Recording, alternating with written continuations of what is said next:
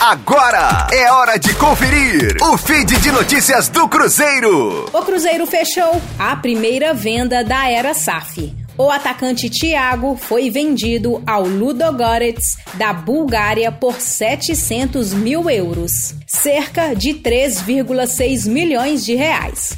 A Raposa detém 70% dos direitos econômicos do atleta e os outros 30% pertencem ao Verê Futebol Clube, time do Paraná.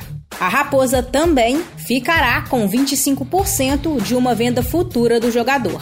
O atacante já realizou exames médicos no clube búlgaro e assina contrato de quatro anos e meio. No ano passado, o Cruzeiro chegou a pedir 7 milhões de reais ao clube da Bulgária para avançar em uma negociação pelo atacante de 20 anos. Mas as conversas não evoluíram. Thiago vinha fazendo um bom começo de temporada pelo Cruzeiro.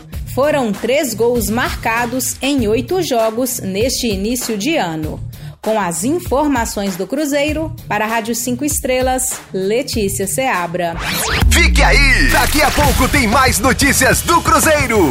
Aqui, Rádio 5 Estrelas.